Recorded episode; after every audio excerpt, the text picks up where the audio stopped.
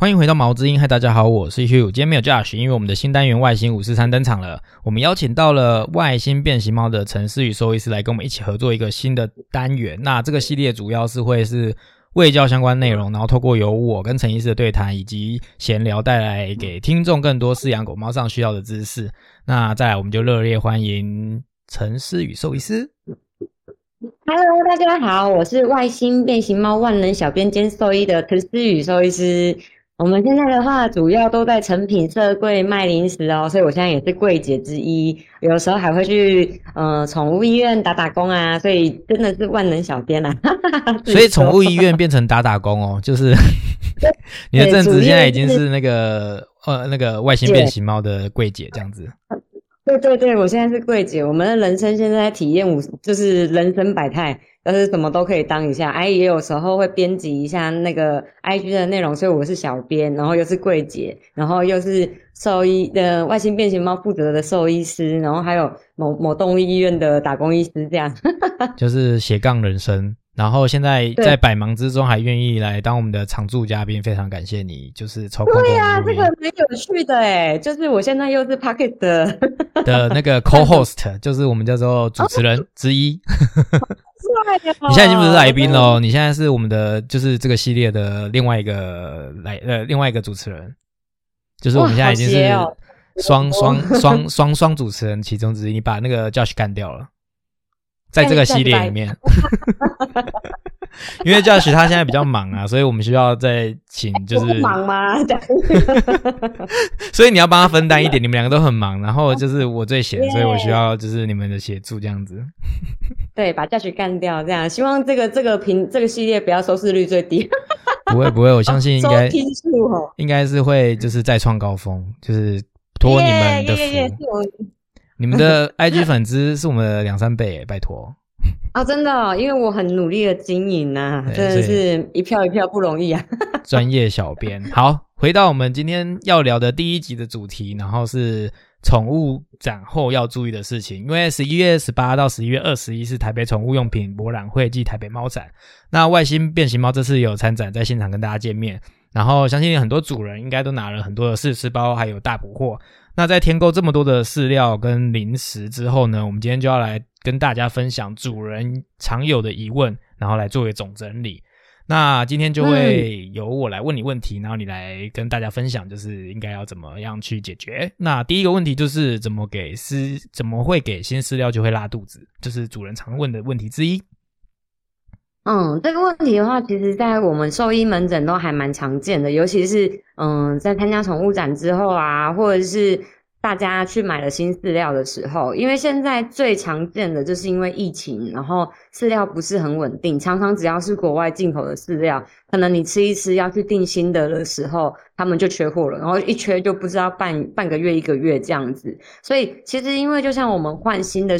食物无论是饲料或零食啊，都是会需要渐进式的更换。然后比较好的话，像饲料它其实是主食嘛，所以我们每天都需要吃主食，所以这个对他们的影响还蛮大的。我们会建议，其实换饲料的时间最好可以抓一到两周，甚至要到三周。然后就是在换的时候，剩下三分之一。的时候就要去混入新的饲料，然后让他们交交替的吃，就是混 mix 在一起吃这样子，不然很多肠胃道比较敏感的动物就比较容易会有肠胃道的症状，像软便啊、呕吐啊这样子。那这样子，有些主人就会觉得，哎，是不是饲料不好？但其实有的时候，我们在门诊上都会发现是主人换太快了，他可能今天没了，今天去买了新饲料给他吃，隔天就拉肚子了。所以其实是不太建议太快做更换，是要就是渐进式的做更换。那其实，在参加宠物展也会有这个问题，是大家拿了很多试吃包，然后拿了很多试吃包之后，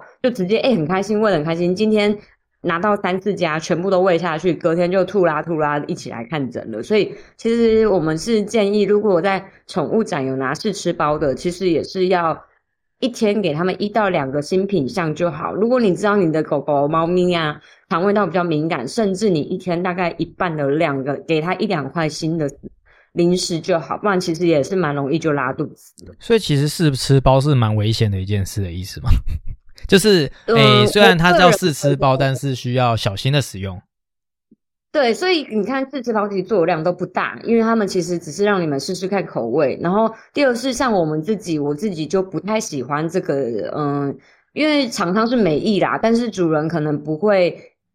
就是很认真的注意这件事情，大家就哎，今天刚好饲料吃完了，我有个试吃包，那就丢下去给他们吃，然后就就就拉肚子了。嗯嗯。所以我们自己参加宠物展是不发放试吃包的，因为我希望就是不要我们也成为一个帮凶之一，所以我们的话是打卡送送贴纸，但是我们你你送一张贴纸，我们就捐十块钱给台湾之星这样子，就是。希望可以慢慢改掉这个试吃包的这件事情。我是觉得试吃包可以发放，但是可能在宠物展这个一次参展有两三百个厂商的时候，你拿到的试吃包可能至少也有三四十包，所以。主人的话要很小心，就是在喂食试吃包部分，不要说今天换 A 厂商的饲料吃吃看，明天换 B 厂商，后天换 C 厂商，那这样子动物要不拉肚子其实比较困难啊，除非他们就是很勇健的狗或猫咪，怎么换都没事，不然大部分的动物这样其实肠胃道也会受不了。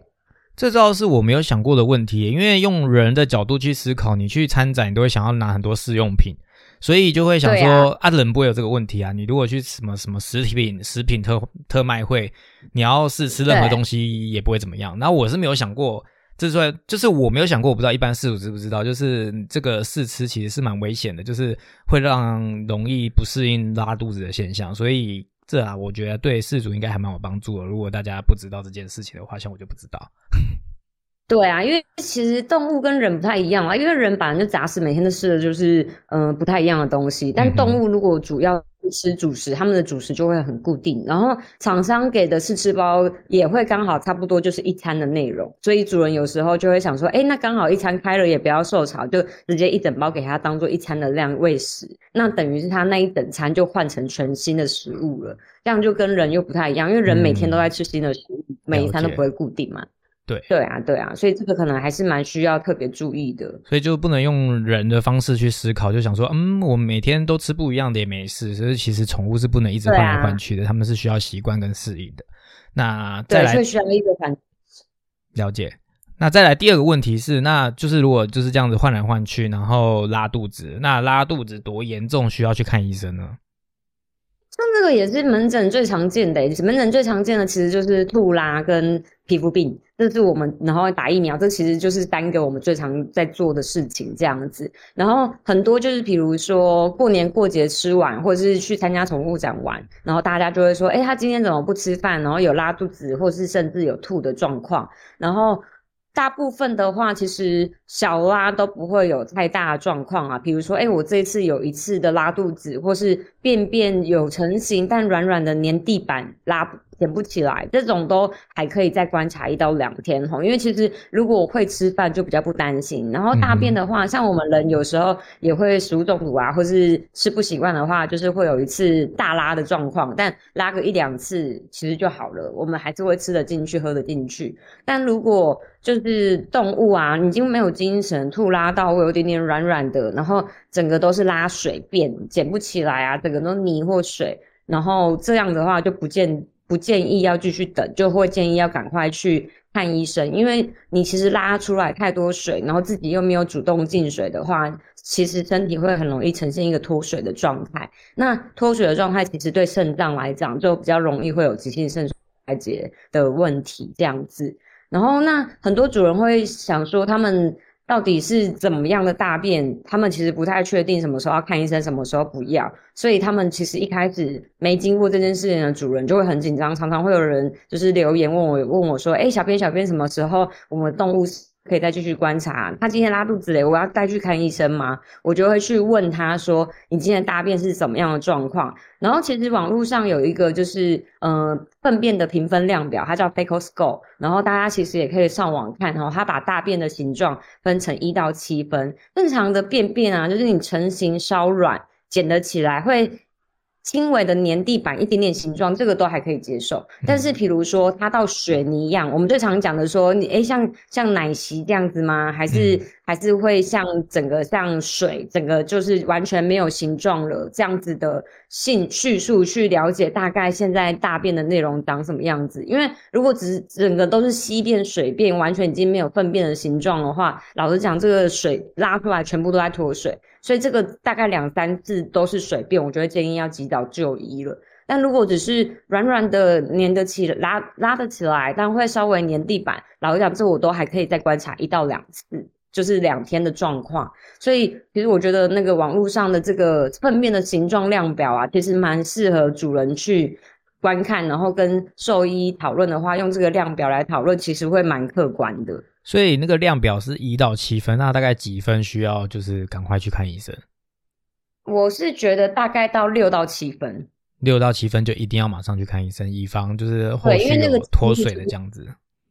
对对对，因为六到七分几乎都是快塌下去的水泥便，然后或者是整个都是水了。如果每天的大便都是这样子，而且一次一整天的。频率非常的高，到四到五次，等于是他有点里急后重，他一直想拉，一直想拉，一直想拉，然后一直蹲，然后拉出来的全部都是水，代表他很不舒服，然后水分一直在流失。这种动物大概也吃不太下去了，因为它大便就是很不舒服，它屁屁也会痛痛的，所以它就绝对不会主动去吃东西。所以这个可能要赶快先去让它肠胃道舒服一点点。了解了解。好哟，那再来就是我也之前也有逛过宠物展，然后就是外星变形猫也有卖，就是冻干跟肉干。那我很好奇，就是为什么又有冻干又有肉干，它们的差别到底在哪里？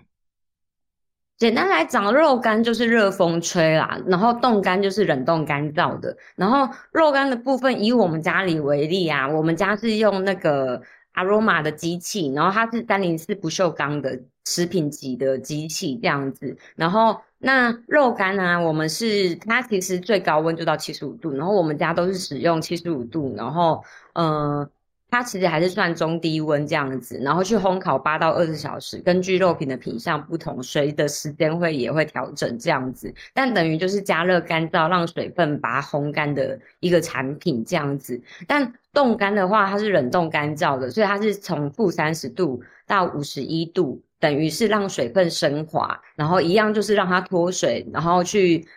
变成冷冻干燥的零食。然后冷冻干燥的零食就是比较不会有因为加热被破坏的一些营养素啊，像 B 群系列的。然后而且适口性也会比肉干好。就是以猫来讲的话，冻干来讲真的是适口性比肉干好啦。但是肉冻干它就是因为最高温只加温到五十一度，所以它其实是一个半生食。然后如果你加水，它其实就是会把那个肉还原成一个半生食的状态，就是它会变成一个半熟的肉，所以我自己都不太建议加水吃，就会建议干干的吃这样子就好了。不然如果你加水了之后，因为细菌。生长的温床其实就是水分，那你给它水，然后动物又没有马上吃完，然后加上台湾的温度啊，其实空气是比较潮湿的，又是比较温热的，那个其实就是一个培养皿的概念，就是细菌就是很开心会开始在那边增长，然后反而如果你的好意是想要让动物喝多一点的水，你让它加水，但是它没有马上喝完，那反而里面整碗都是细菌，喝进去反而容易肠胃炎。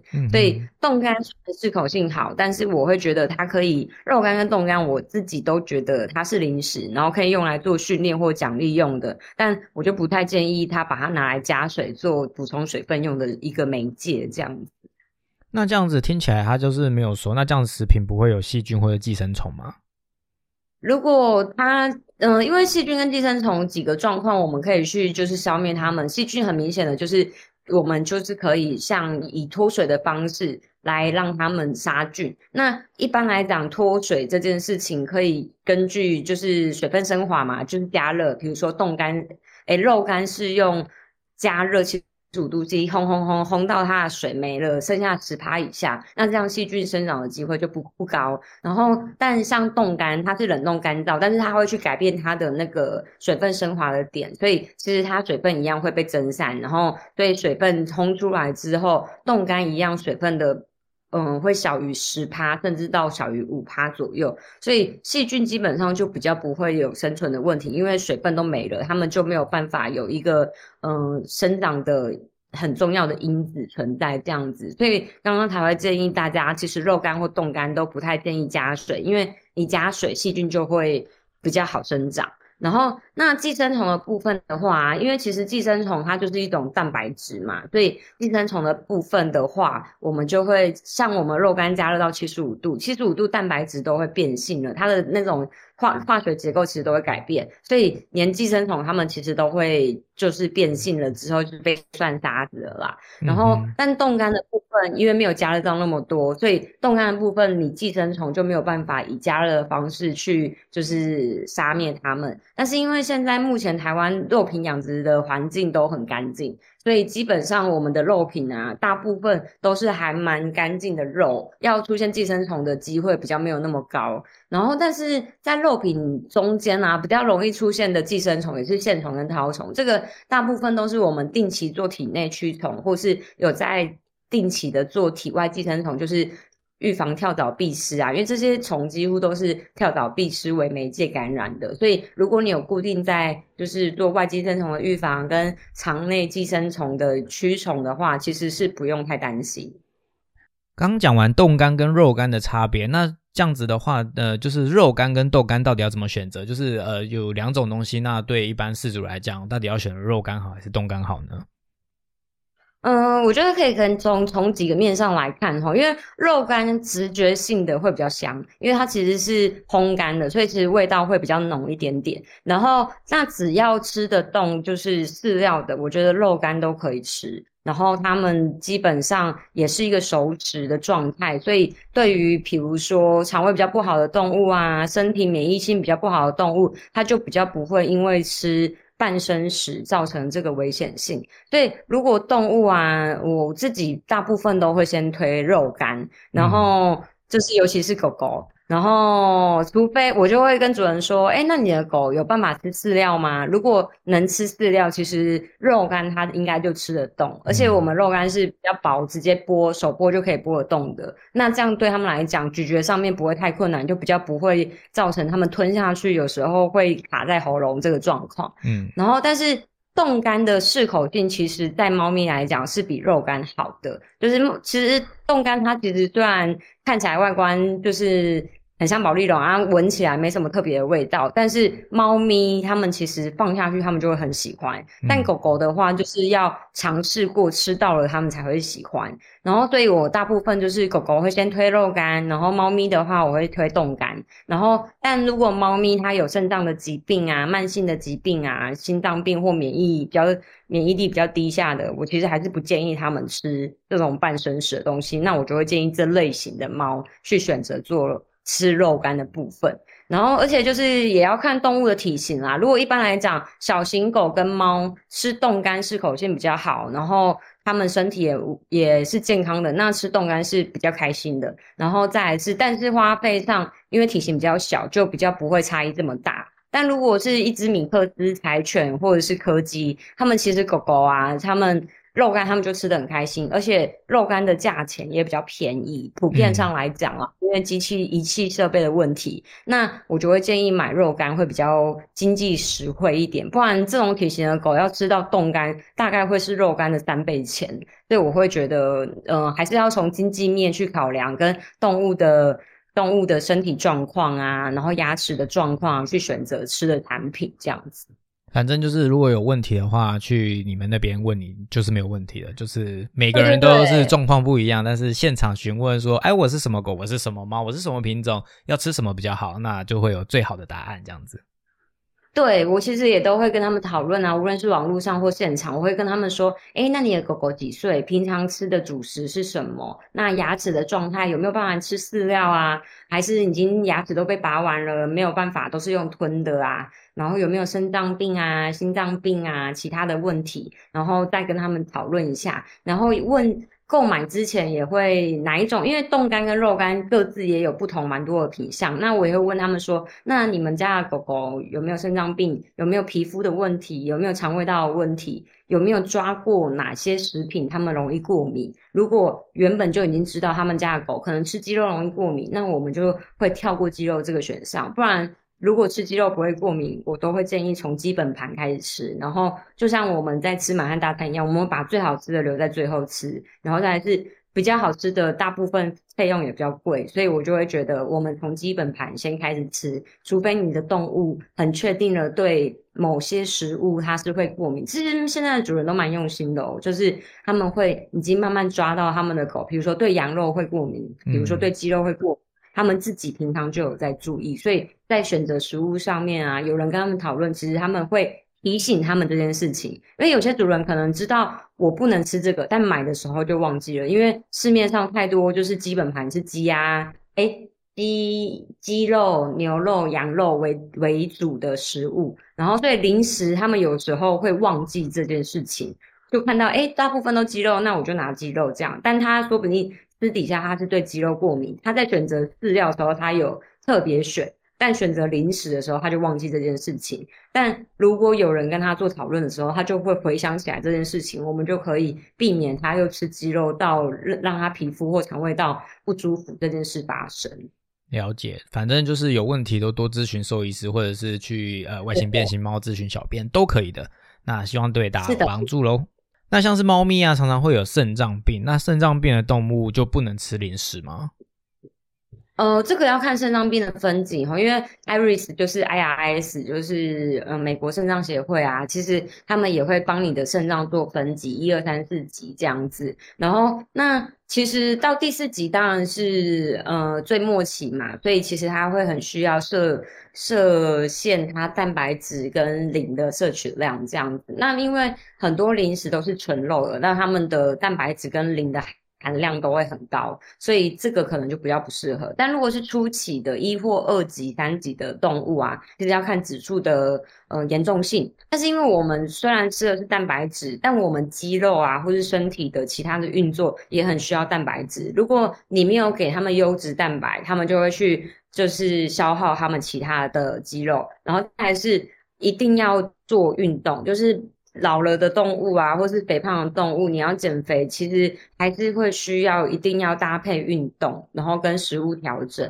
因为如果你没有你没有肌肉的话，肌肉其实是身体最耗蛋白质的一个地方。然后，所以我们吃进去的蛋白质其实是会先去补充肌肉的消耗。那如果你没有运动，肌肉的量不够的话，等于你蛋白质进去很快就不会去补充肌肉的消耗，那等于是它会变成被代谢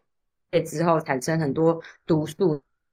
然后被肾脏排除，那肾脏的负担就会变变高，所以其实，在那个嗯。王田中医师他自己写的书里面也是说，其实肾脏病的动物不是不能吃蛋白质，是要吃优质的蛋白质。然后第二个是你要维持运动，让我们吃进去的优质蛋白质去先补充我们肌肉的消耗量，然后让剩下的蛋白质才被转换成代谢废物排出。那，但如果你的动物啊都完全没有在运动，没有肌肉，那它的摄取的蛋白质很快都会变成代谢废物被排出，那它的肾脏的工作量。量就会增加，反而会让它肾指数恶化。这样子，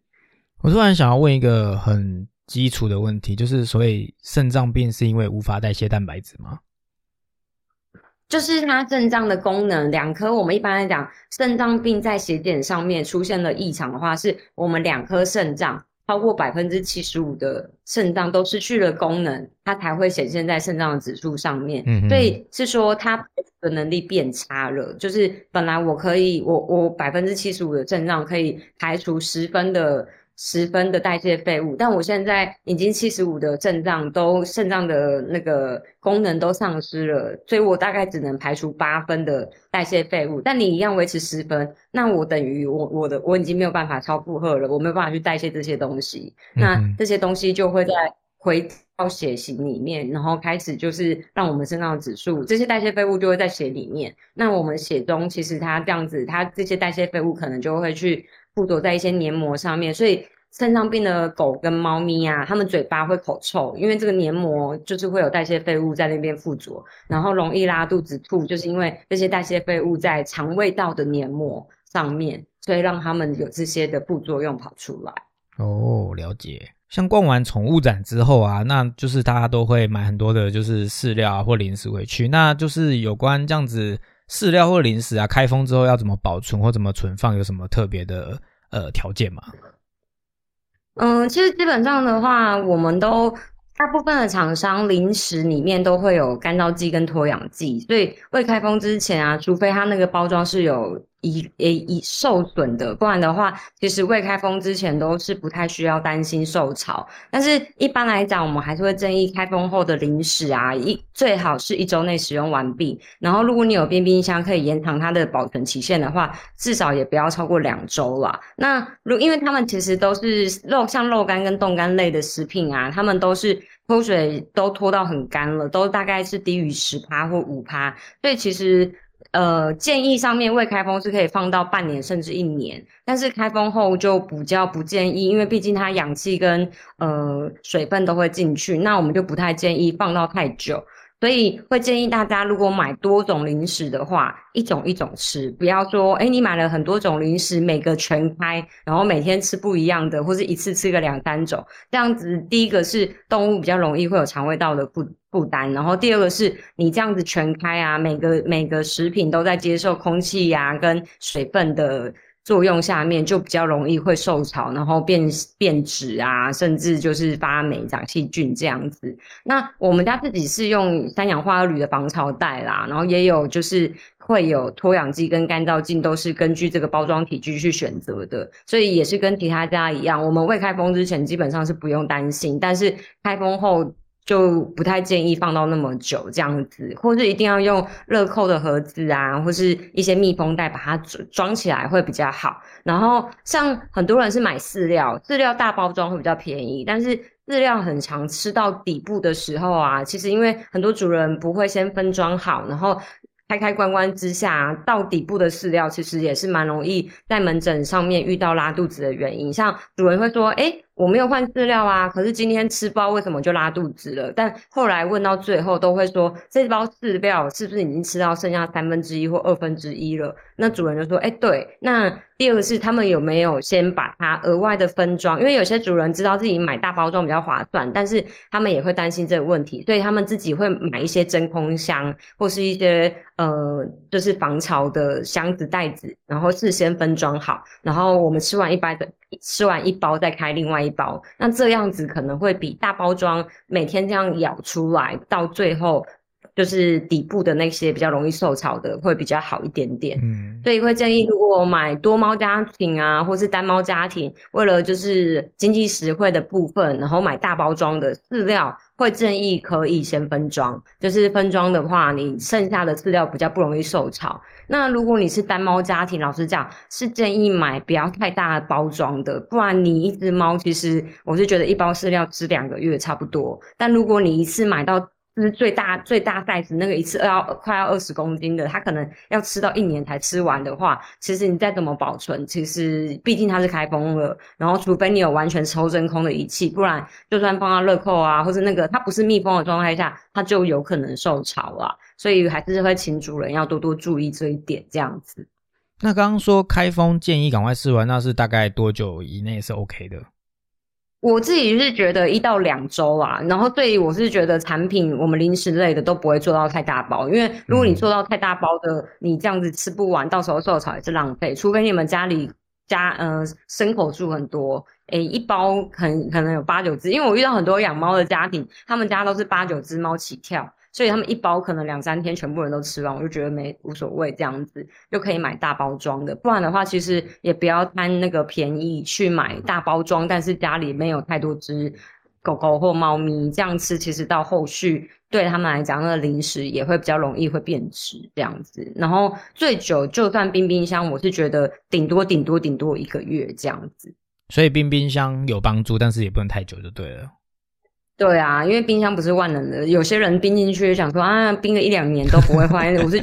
阿阿妈的冰箱啊，阿妈的冰箱永远都不会坏掉，冷冻库可以放 肉粽，可以到下一年端午节再吃。对啊，明年端午再去，不行啊，不行啊，这个吃这个吃进去，如果出事了，其实你也不能说是厂商的问题，因为其实 本来就没有东西是万能可以保鲜的嘛。嗯，对啊，对啊，所以大家还是建议就是不要买到买到太多太大包装，然后跟。不要一次开太多种包装，这样子就先吃完一种再开另外一种，这样其实对动物的肠胃道和保存都是比较好的。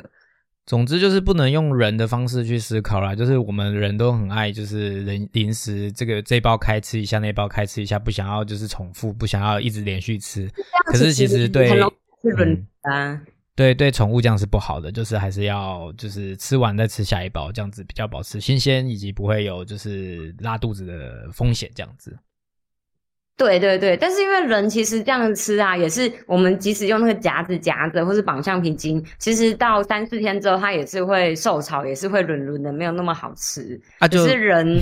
人知道，如果它坏掉或者软掉啊，就会丢掉。可是猫就还是照吃。对 对对，人就会自己选择，就会觉得说啊，没事，我觉得可以。但拉肚子人也大部分就拉一两次就结束，大家也不会放在心上。但是宠物他们不会做选择。对。所以就是大家，我们要帮助他们来就是选择，以及帮助他们用良好的方式来保持这些食物这样子。嗯，但是其实动物也是很聪明诶，像我有遇到，就是有一个主人，然后他跟我们说，其实他有一个包装没有包装的这么好，然后受潮了之后，一样的东西，他的猫就不吃了。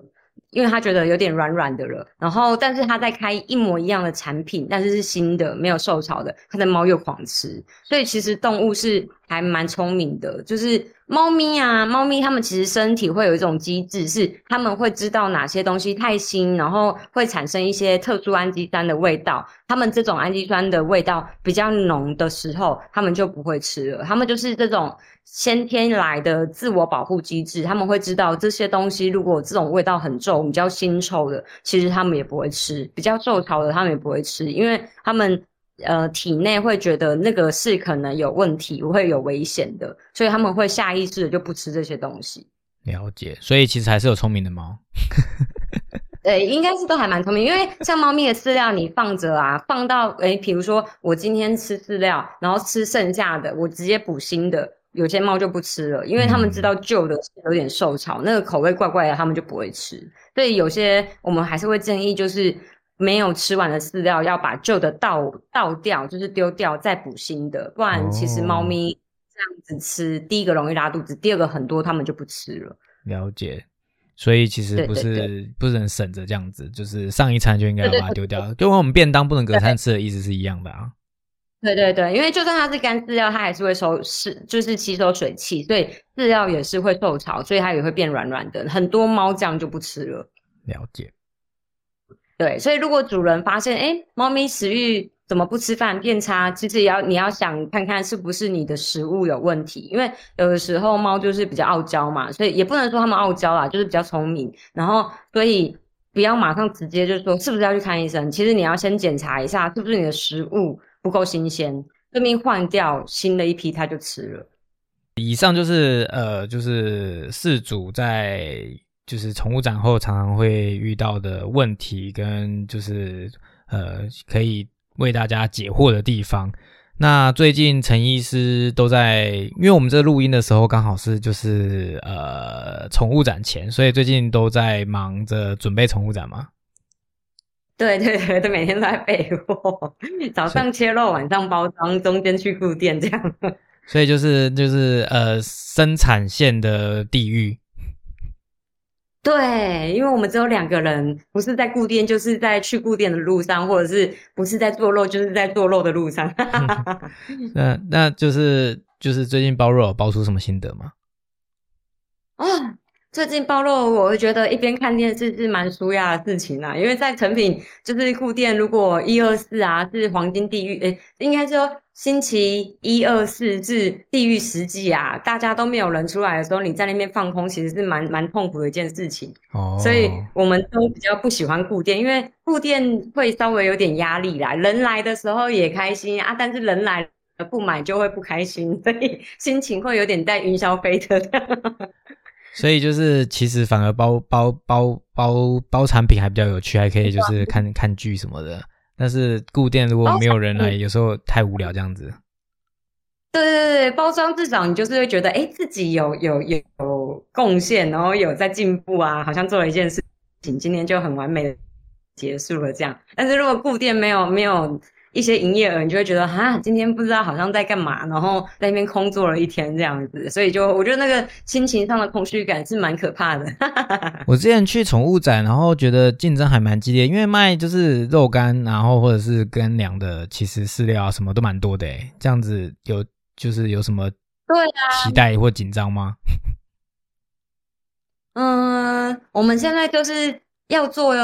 做的量又不够多，但又好希望有很多人来买，所以其实是一个很复杂的情绪。然后而且像我们去参加宠物展，嗯，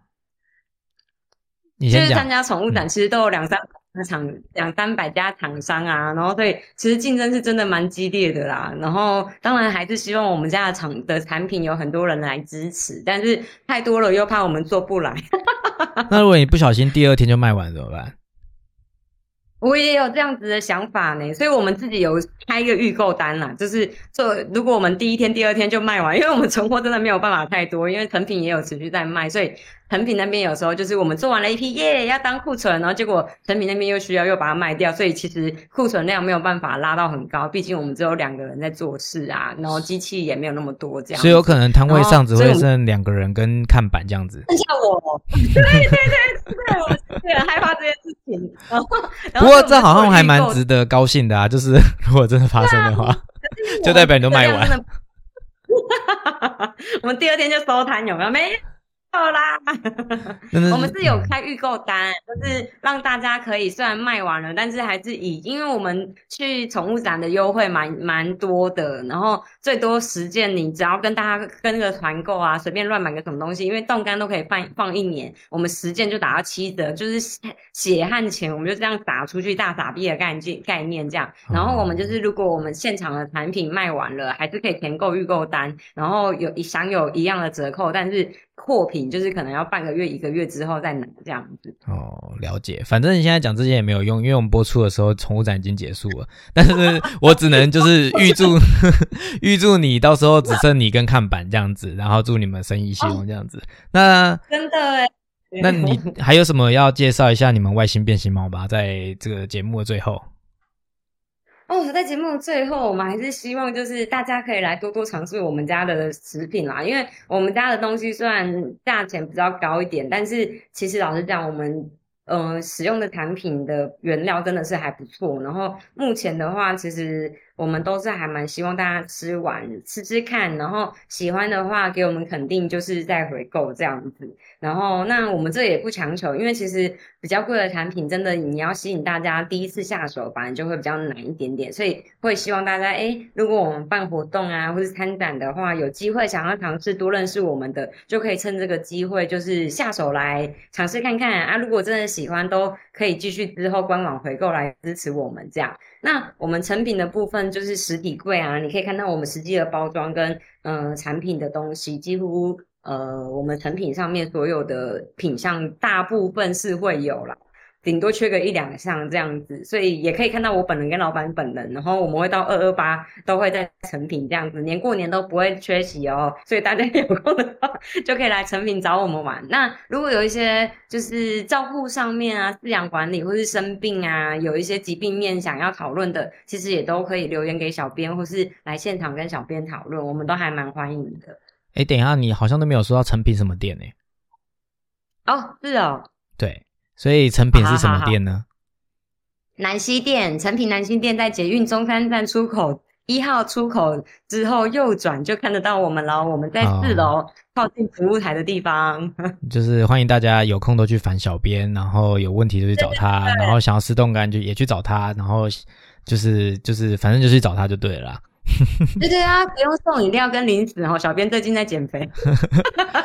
好，那其实 我们的粉丝嗯都很好啦。好，那其实我们这个节目呢，主要是因为就是我啊看到就是小编很认真在他们的哎你们的粉丝专业跟你对个人的嗯